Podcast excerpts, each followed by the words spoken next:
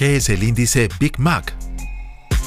Se vende en casi todo el mundo la Big Mac, pero una hamburguesa idéntica de la misma cadena no cuesta lo mismo en todos los países. ¿Cómo puede ser eso? ¿Y qué significa? Según una teoría, en un mercado mundial que funcione perfectamente no debería haber diferencias de precios. El hecho de que existan se debe al diferente poder adquisitivo de los distintos países. El índice Big Mac facilita cuantificar estas diferencias. La economista Pamela Woodall es quien lo desarrolló, y el semanario británico The Economist lo publicó en 1986. Este valor de referencia procede naturalmente de Estados Unidos. Allí una hamburguesa costaba unos 5 euros con 28 en julio de 2023. En Sudáfrica, en cambio, solo 2,66, casi la mitad.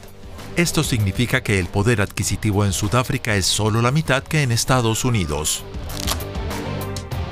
Y hay diferencias aún mayores. La Big Mac más cara es la de Suiza, con 7,32 euros. La de Taiwán, la más barata, con 2,26. La eurozona está en medio, 5,51. Pero también hay críticas a este indicador y es que no tiene en cuenta factores que influyen en el precio como los costes de transporte, los salarios, los precios de la energía, si es una zona urbana o rural, la prosperidad o la demanda en cada país. Además, es un producto que no se vende en países como Irán o Yemen. Por eso, siguiendo este modelo, ahora se toman como referencia otros productos comerciales como el iPad mini de Apple y la estantería Billy de IKEA.